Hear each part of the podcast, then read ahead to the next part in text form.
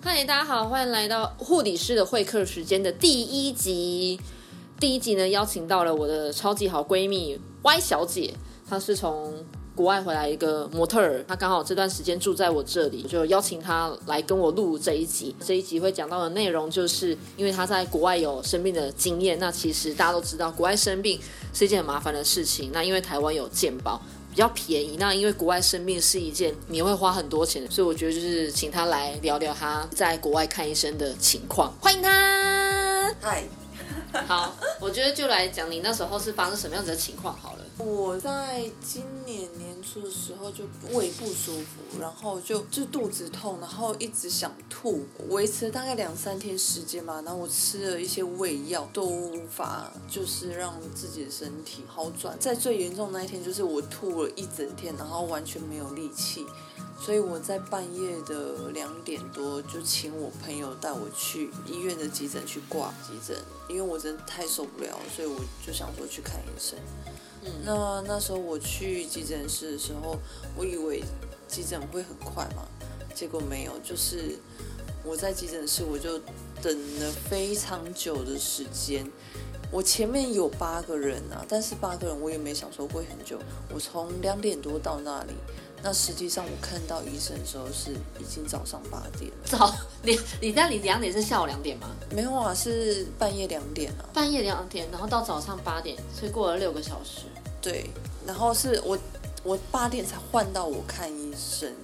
然后这当中他们就是我也不知道是什么原因让他们的动作是这么的慢。对啊，然后我在急诊室一直吐，一直吐，我是吐到是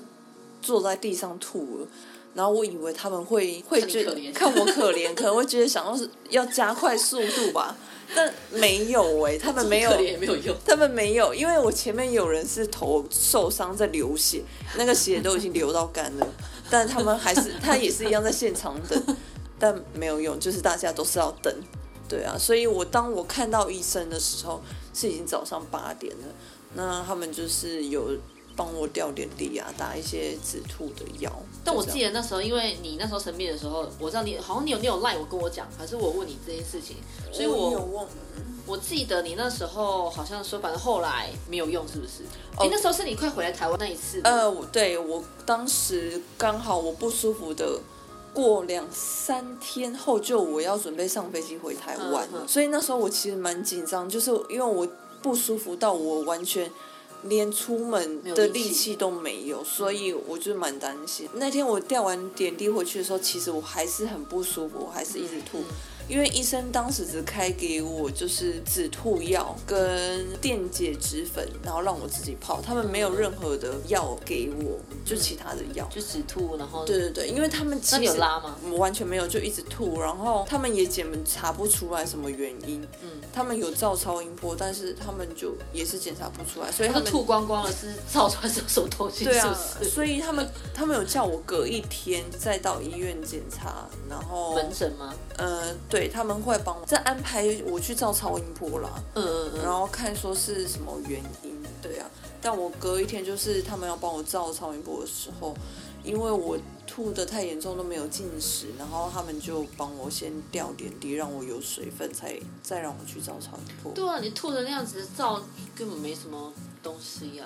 对啊，但我是觉得说他们过程都是很很有很很很人都很好了，所以我觉得虽然我很不舒服，但是他们人很好，所以我就觉得没关系。但好险我在上飞机前我是有一点点的体力可以上飞机，对啊。但我回到台湾之后，我还是就是马上去看医生，结果医生就说：“哦，我肠胃炎。” 我也不知道为什么，国外他们好像就没有检查出来我是肠胃炎，但台湾就有检查出来。我其实也不懂啊，哦，忘了说他其实就是在英国伦敦，然后就感觉国外的医疗好像是非常非常非常厉害，然后非常发达的。国外如果你就是从事相关行业，然后你真的是在国外的相关医疗人士的话，我觉得你可以留言让我知道，就是国外到底面对肠胃炎都是怎么办的，因为。台湾的面对肠胃炎，它就是会给你止吐的，然后或者是你有拉的话，就是止止泻剂，然后打点滴。台湾的肠胃炎其实就是去个急诊很快就好了。台湾的肠胃炎其实就只要去一般的诊所看就可以。对啊，就是你就是医生开给你吃个药，然后打个点滴，就就当下会觉得哦好很多了。嗯，对啊，对啊没错没错。我通常因为我其实从以从小是蛮常肠胃炎的，嗯然后我在台湾就是去诊所看打个针吃个药，我大部分通常打完针之后就缓解非常多了。嗯我还想说，是不是国外他们比较没有肠胃炎这状况，或者是他们比较不常看医生啊？对啊，看医生就是那种很严重的，对，像是他们去挂急诊，通常都是很严重。断手断脚。对啊，然后他们像他们会看诊会这么慢，也是因为他可能觉得你没有生命危险，所以他们的速度才很慢。我在猜啊，我也不知道。但国外的急诊应该也是那种严按照严重程度的机制吧？因为台湾有啊，台湾台是有没错，但是还是会按按照顺序嘛，但是它的速度是很快的吧？哦，对了，我那时候肠胃炎去挂急诊的时候，我记得我也等很久，但是我的等很久是我觉得一个小时就很久，但我等了六个小时，六个小时，我觉得我没办法，我一觉得我会昏倒，狂吐，吐到真的是我真的会昏倒哎、我真的是那时候我就觉得天哪，我真的如果你当下昏倒的话，就看到哦，你有生命危险哦，赶快急救你。我我都想说我吐成这样子了，因为他我想说他们应该会会觉得我很可怜，但但都没有，对啊，但他们就是觉得这没有生命危险啊，对啊。那那你在英国那一次的挂急诊的费用是多少？哦，说到这个，我必须说，英国就是因为我是有签证过去工作签证工作签证去到英国，所以我当时在申请签证的时候，是他们有一个是医疗保险的部分，要付费要申请，就是你要在那边的话，都是要有付这个类似台湾的健保这部分你有付这个的话，哦看医生都不用钱。嗯所以那时候我其实当时我去医院的时候，我蛮担心我出来要付很大一笔费用。嗯但结果他们告诉我说：“哎，你我是不是有工作签证？”我说：“对啊。嗯然后他说：“哦，那你不用付钱，不用付钱，完全不用付。啊零元对哦，他们只要付就是那个止吐药跟那个药的电钱而已，对但是药费也大概也才一百块一两百块吧，台币吗？好像是台币两百块，就是很便宜，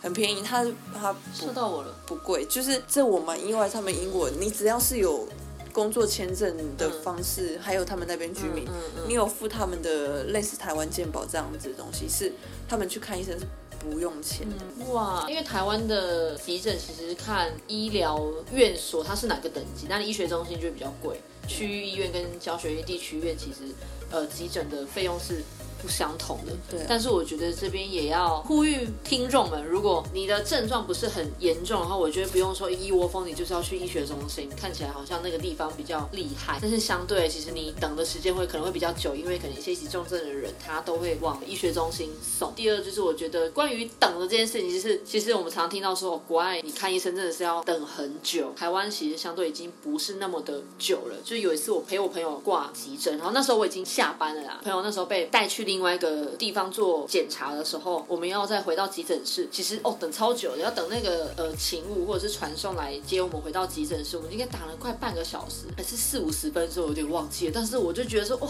天哪，好久哦，我都觉得我自己其实有点受不了了啦。但是当下很不舒服的人的话，他可能也会觉得等更久啊，更不舒服，而且当下如果你还不知道结果的话，其实是会很容易紧张的。但我觉得这时候不管是病人自己本身，或者是家属陪他去的人，我觉得真的是不要去催那个检查师说、哦、人怎么还没来啊？我觉得至少如果你等半个小时的时候，你可以问一下啦，然后四五十分钟你可以去问一下，不是一直去去烦他们，因为第一就是他们现场要处理他们现场的病人，如果真的等很久的话，因为其实检查人员也不希望你在那边等很久，因为就是有一个病人在那里，如果发生什么样子的事情的话，其实是呃比较危险的一件事情，因为没有人想要扛这样子的责任，所以他们也想要你赶快的离开。在一个传送他要把急诊的病人送到各个地方去做检查的时候，其实第一你要想的是等电梯需要时间，因为等电梯就是一件非常麻烦的一件事情。因为我带的是医学中心，光等电梯真的是会等到天荒地老，所以我觉得也不要对这些人不礼貌啊，对他们来讲也没有用，因为他们也想要赶快把你送回去急诊。我觉得住在台湾其实是一件很幸福的事情，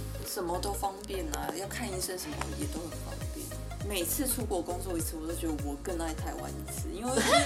就是就是说，天呐，台湾好方便哦，什么都可以很随手，想要买什么很容易买到，要去看医生就很容易去看，嗯要去哪里玩都很容易的一件事情。嗯，对啊，所以我觉得大家要好好的爱惜台湾所有的，不管是人事物，因为我觉得台湾是一个很美好、很棒的一个地方。哇，对啊，我现在出国其实都会把一些我常常会吃到的药，可能我生病的一些药先备着，然后出国的时候嗯嗯就是带着。对啊，嗯，所以我觉得出国前一定要准备好一个是你会生病的时候会吃到的药。但是他们看诊所其实也是要排队，就是他不是说你随时想去就可以去，他们是需要预约的。他们只有你想要、哦你想要直接去的就只有急诊。但是你还是要在现场等，那其他的一些就是他们当地的一些诊所都是需要排队预约的。哦，就好像我们看牙医是一定要预约的。对对对，所以有一些人说他可能感冒，然后预约是预约三个月，然后三个礼拜后可能，吓我一跳。嗯，也有可能，也有可 Oh 能吧，但我不确定啊。但是就是有一些人就是得要等这么久，就是你很多的不舒服，他们其实好像都有规有分配，说什么你大概什么样的疾病就可能去什么样的诊所，对吧？嗯嗯。哦，所以其实国外很流行家庭医师，嗯对不对，就是那种你那个社区的那个，哦，是社区的家庭医师。对对对，对，因为我自己的好像类似那种看美国的影集，嗯，他们都会有就是生病的时候，哦，我帮你打电话给医生，然后医生就会出现在你家了，嗯，对啊，对对对。那种。有这种，但我我是在上一次就是在英国生病这一次那一次嘛，是有朋友跟我讲说，我可以申请网络的 GP，就是他们网络的看医生，听说可以二十四小时吧，就你随时有不舒服，你可以在线上跟医生对话，嗯然后医生就会告诉你说，哦，你可以去药局买什么药过。所以英国有线上的看诊，是朋友告诉我有这样的啊，但我没有实际去用这个东西。嗯嗯，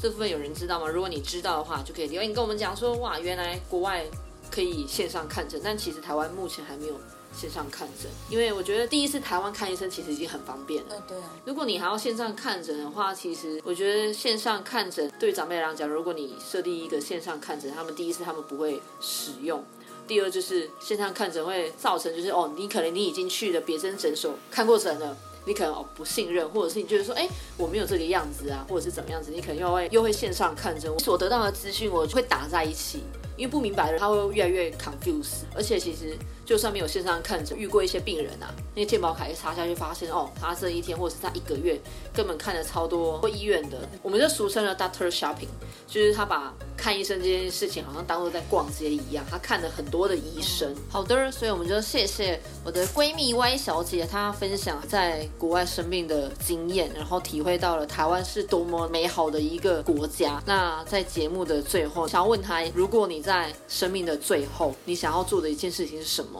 嗯，我想，如果在我人生最后的阶段，我会希望我可以和我家人一起度过，然后希望他们可以陪伴我，一起吃饭，然后一起去外面走走或者旅游。因为对我来说，家人是很重要的。我也希望我在人生最后的时候是家人陪伴着我，这是我自己的想法。对啊，嗯嗯嗯嗯，